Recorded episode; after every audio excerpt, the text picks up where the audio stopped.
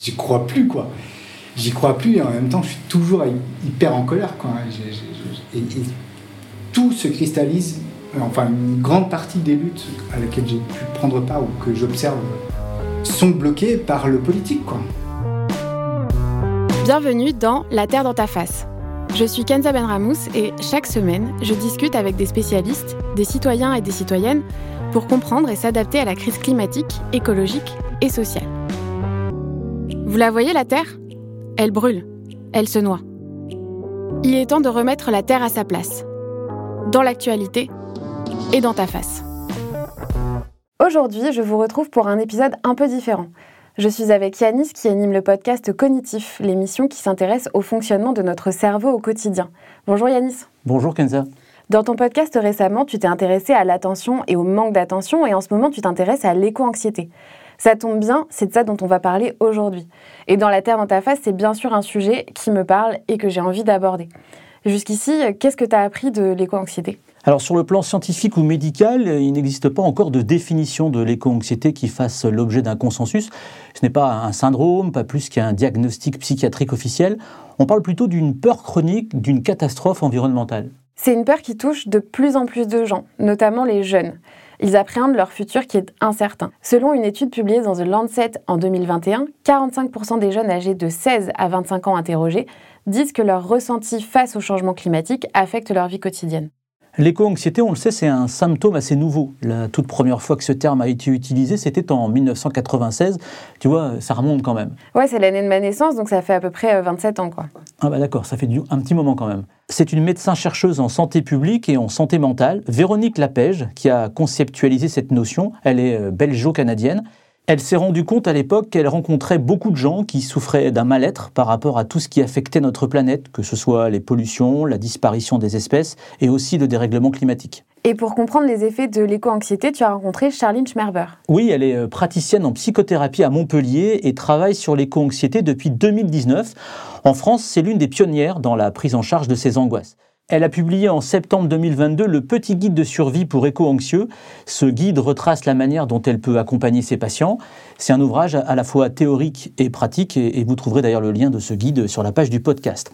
Alors elle y explique comment fonctionne l'éco-anxiété et même si elle n'est pas vraiment fan du terme, ça a le mérite selon elle de mettre des mots sur une émotion valide. On l'écoute. Quand on est un minimum conscient de ce que subit notre écosystème, bah c'est normal d'être euh, inquiet pour euh, l'avenir de notre planète, l'avenir de notre espèce, euh, l'avenir des générations actuelles et futures, et ce qui peut se passer aussi dans les autres pays, parce qu'en France, on a encore la chance d'avoir été un minimum préservé euh, par les, les, problématiques environnementales, quoique l'été dernier, euh, il a fait super chaud, euh, on a aujourd'hui des problématiques d'eau, donc on commence à bien prendre conscience que la, la réalité de, de, de, ces problématiques-là, bah, c'est pas pour demain, c'est que c'est actuel et que ça va s'intensifier. Mais donc les éco-anxieux, c'est des gens qui sont bah, qui sont conscients de ça en fait. C'est une réaction adaptative normale. L'éco-anxiété, ça peut être comme la, tristesse, la c'est une une émotion en fait, c'est une éco-émotion tout simplement. Et euh, c'est pas un, trouble euh, d'être triste ou d'être inquiet. Euh, c'est pas un, trouble donc d'être éco-anxieux. Moi, les personnes que j'accompagne vont ressentir de la tristesse, de l'impuissance, de l'inquiétude, euh, de l'angoisse. Euh, donc, il y a vraiment tout de, la culpabilité, donc vraiment tout un ensemble d'émotions qui peuvent être cachées derrière ce terme de d'éco-anxiété. Alors, comment faire pour ne pas sombrer dans la dépression ou l'angoisse quand on est éco-anxieux? Kenza, toi, tu t'es rendu à un atelier de la fresque du climat. Oui, tout à fait. Alors, la fresque du climat, elle a été créée en France en 2018 par euh, Cédric Ringenbach dans le but de former les participants au changement climatique. Tout l'intérêt, c'est aussi que les participants puissent ensuite former d'autres personnes et ainsi de suite. Et euh, la semaine dernière, on a dépassé même le million de personnes formées. J'avais déjà participé à un atelier et ça m'avait pas mal aidé à titre personnel. J'ai contacté Annette, elle est fresqueuse et intervient pour Extinction Rébellion. L'atelier est assez long, il dure environ 3 heures, mais en réalité, ça passe très vite. Il est 18h un vendredi soir et je me retrouve au bar associatif La Dérive à Nantes. Il y a une dizaine de participants et dès le début, Annette calme directement les personnes présentes. Vous venez sûrement en disant oui, on va trouver 150 euh, milliards de solutions trop bien pour euh, sauver la planète. Ça marche pas comme ça. Aujourd'hui, on va avoir des faits scientifiques pour comprendre pourquoi il y a un dérèglement climatique et d'où viennent les émissions principales de carbone, par exemple. Mais si vous cherchez des euh, solutions de mise en pratique dans vos vies de tous les jours, euh, ça va être d'autres ateliers. Donc, par exemple, il y a l'atelier d'automne, retour de vie bas carbone, que je vais utiliser un tout petit peu partiellement euh, pendant l'atelier. Et voilà, donc je sais à la fin vous allez me dire Ah oui, mais j'aurais bien aimé voir les solutions. Ouais, je sais, mais c'est pas le but de la fresque du Cuba. C'est vraiment de comprendre en fait les, voilà, les, d'où ça vient d'un point de vue scientifique et quelles sont les, grands, euh, grandes activités humaines qui sont le plus problématiques. Il y aura une phase créative, vous allez pouvoir dessiner et exprimer votre âme d'artiste euh, pour illustrer votre fresque, vous allez comprendre. Et euh, on parlera émotion aussi. Et on finira par la partie la plus intéressante de la fresque, qui est la partie débat entre nous et d'échange. Comme le dit Annette, il existe d'autres ateliers qui sont plus axés sur l'action, comme l'atelier d'automne. Mais la fresque du climat est un bon moyen d'entrer dans l'action. Et en plus, ce qui ressort, au-delà de la compréhension scientifique du changement climatique, c'est l'attention qui est portée à l'écoute et aux émotions. Parce que quand on parle d'éco-anxiété, comme le dit la chercheuse que tu as rencontrée, on parle d'émotion finalement. Oui, ce qu'il faut bien comprendre aussi, c'est le rôle que jouent nos biais cognitifs. Ces raccourcis de pensée nous amènent à prendre des décisions que l'on pense être réfléchies, conformes à ce que l'on souhaite, alors que ce sont des déductions que fait notre cerveau en fonction de notre histoire, notre culture, nos expériences, et tout ça pour nous faire gagner du temps. Alors si on n'y prend pas garde, on aura tendance à ruminer toujours les mêmes choses, ça nous fait peur et donc euh, bah, on y pense en permanence. Oui, complètement, et c'est en ça que la fresque du climat est intéressante aussi, parce qu'elle permet de lier des faits scientifiques auxquels on peut se raccrocher et nos émotions. Alors la fresque, comment ça marche? Alors la fresque du climat, ça se présente sous une forme de jeu de cartes. Donc c'est divisé en plusieurs lots et le but c'est de placer ces cartes-là sur une longue feuille blanche de manière à créer une fresque avec des causes et des conséquences. Donc chaque carte correspond à une information et au dos, on trouve une explication plus poussée de ses causes et de ses conséquences. Ce qui est très sympa, c'est l'aspect collaboratif. Donc les participants discutent entre eux pour trouver où se placent les différentes cartes. On fait marcher l'intelligence collective. On pourrait croire que c'est très facile de placer les cartes à la suite, mais en réalité, c'est pas si simple que ça. À la fin de chaque lot, Annette, la fresqueuse, revient sur les cartes ayant été posées, les corrige et explique aux participants. Euh, activité humaine, bon, bah, vous a Enfin, D'ailleurs, je vous. Oh, grosse révélation, derrière la, carte, il y a marqué c'est là que tout commence. Ouh, vous étiez sur le bon chemin. Euh, donc, effectivement, on, est quand même un élément bien perturbateur de l'équipe du climat. Euh, ça, c'est un peu un fait. Alors, là, ce qui se passe, après, bon, est-ce que ça la fout la poule? Mais en gros, les activités humaines, les activités humaines ont une demande en énergie fossile et euh, brûlent, enfin, brûle énormément de ces, de ces énergies fossiles. Donc les énergies fossiles, c'est pétrole, gaz, charbon. Et, euh, et en gros, euh, ça crée donc effectivement des émissions de CO2 parce que c'est la combustion de ces énergies qui émet du CO2. Voilà, hop. ensuite, ces émissions de CO2, donc le CO2, ça fait partie des gaz à effet de serre. Et euh, là, en fait, cette carte, elle veut, elle veut expliquer qu'en gros, il y a un effet de serre qui est naturel, il y a un effet de serre qui est additionnel. Donc l'effet de serre naturel, c'est celui qui est présent de par la composition de l'atmosphère terrestre, naturellement. Euh, il y, a, de base des gaz qui, qui, créent une atmosphère, et tant mieux, parce que s'il n'y avait pas d'atmosphère, on serait en moyenne à moins 18, euh, 18 degrés globalement euh, sur, sur, sur Terre. Actuellement, on est à 15 degrés de moyenne sur Terre, ce qui est quand même un peu plus sympa. Voilà. Euh, cet effet de serre additionnel, euh, de par notre ajout en masse de gaz à effet de serre et notamment de CO2, ça fait que ben, l'espèce de, de couverture qui nous sert d'atmosphère est de plus en plus concentrée dans ces gaz à effet de serre, donc il fait de plus en plus chaud, parce que la couverture s'épaissit, enfin, c'est pas qu'elle s'épaissit, mais elle est modifiée, voilà, il nous tient de plus en plus chaud en gros du coup de la température. Et alors là, y a, je vois fond de la banquise ici, montée des eaux. Alors c'est le petit piège euh, que m'aiment bien les profs de physique chimie. En fait, c'est pas la fonte de la banquise qui monter, qui fait monter les eaux. Est-ce que quelqu'un saurait expliquer pourquoi et si vous voulez savoir pourquoi, il faudra participer à un atelier de la fresque du climat ou se souvenir de ses cours de physique. Comprendre les causes et les conséquences du réchauffement climatique permet déjà de ne pas être dans un déni climatique, de comprendre que euh, les petits gestes, en fait, euh, bah, ça suffira pas. Alors, ce qui est intéressant, c'est que les habitudes ont la vie dure. On a du mal à changer ce qu'on a l'habitude de faire, alors que la crise climatique implique justement qu'on se remette en question, qu'on change notre quotidien, qu'on change notre alimentation, nos modes de transport. Et ça, notre cerveau le perçoit comme une peur.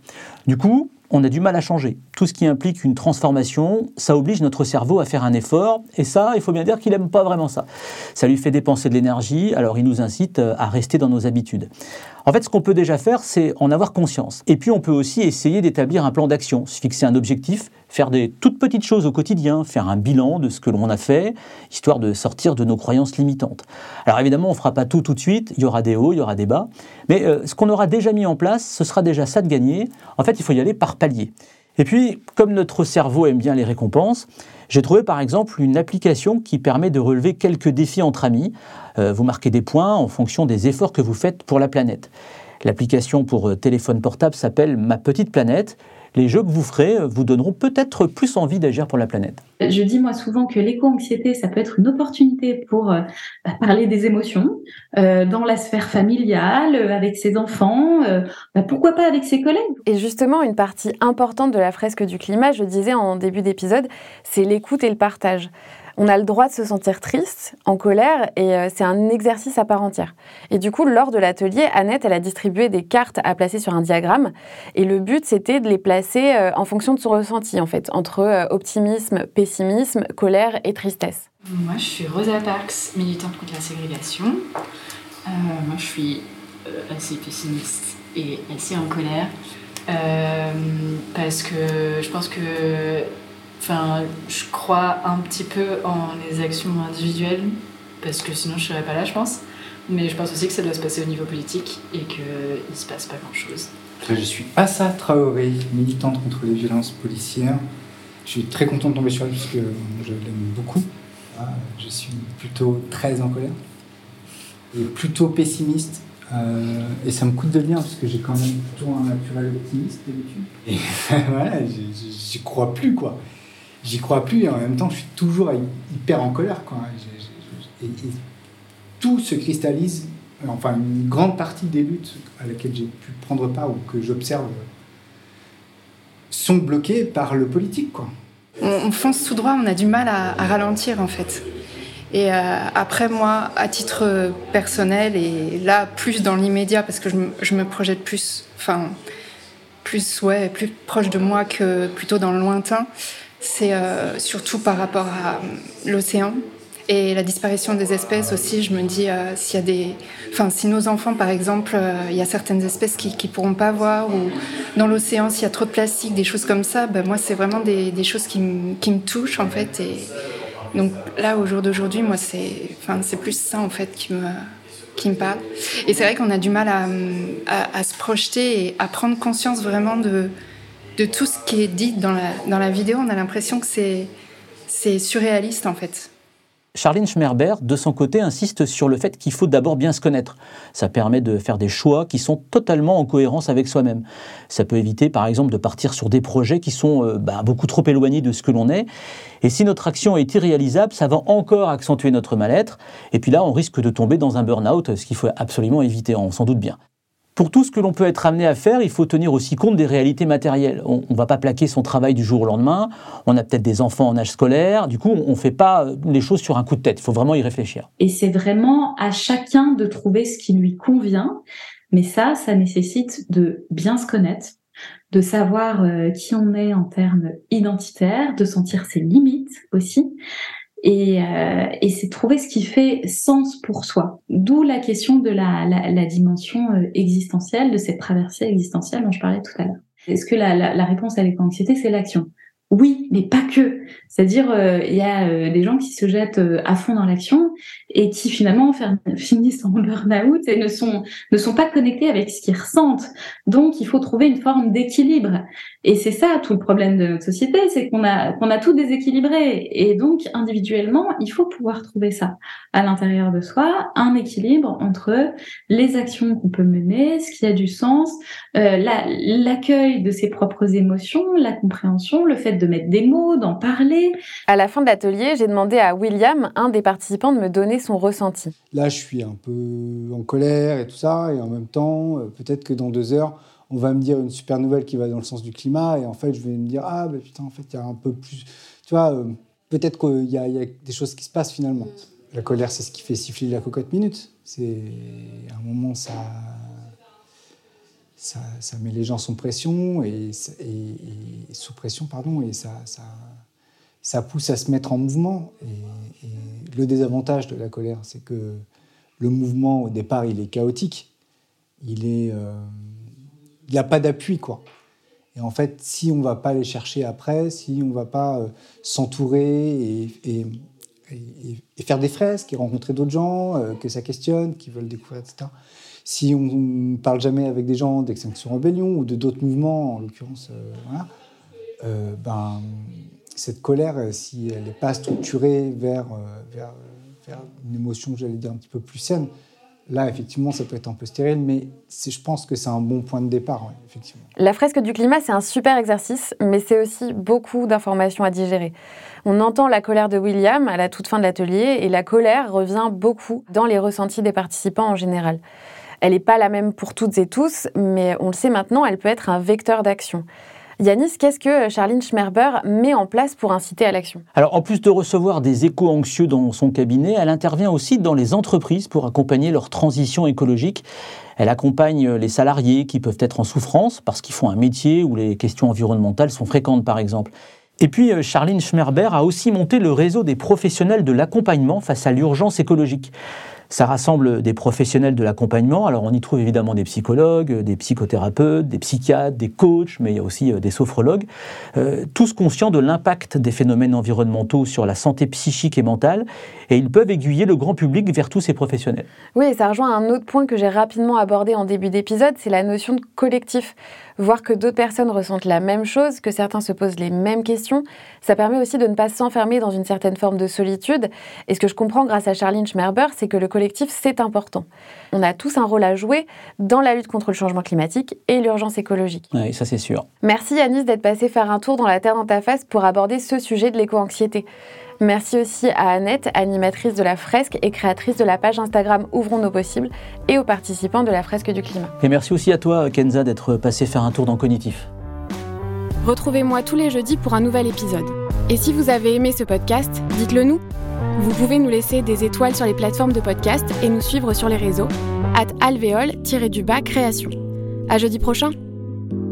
Ce podcast est produit par le studio nantais Alvéole Création. Il est écrit et animé par moi, Kenza Benramous. Pensé et produit avec Marine Roguillerme, également au montage, mixé par Pierre Yvalin au studio Alvéole.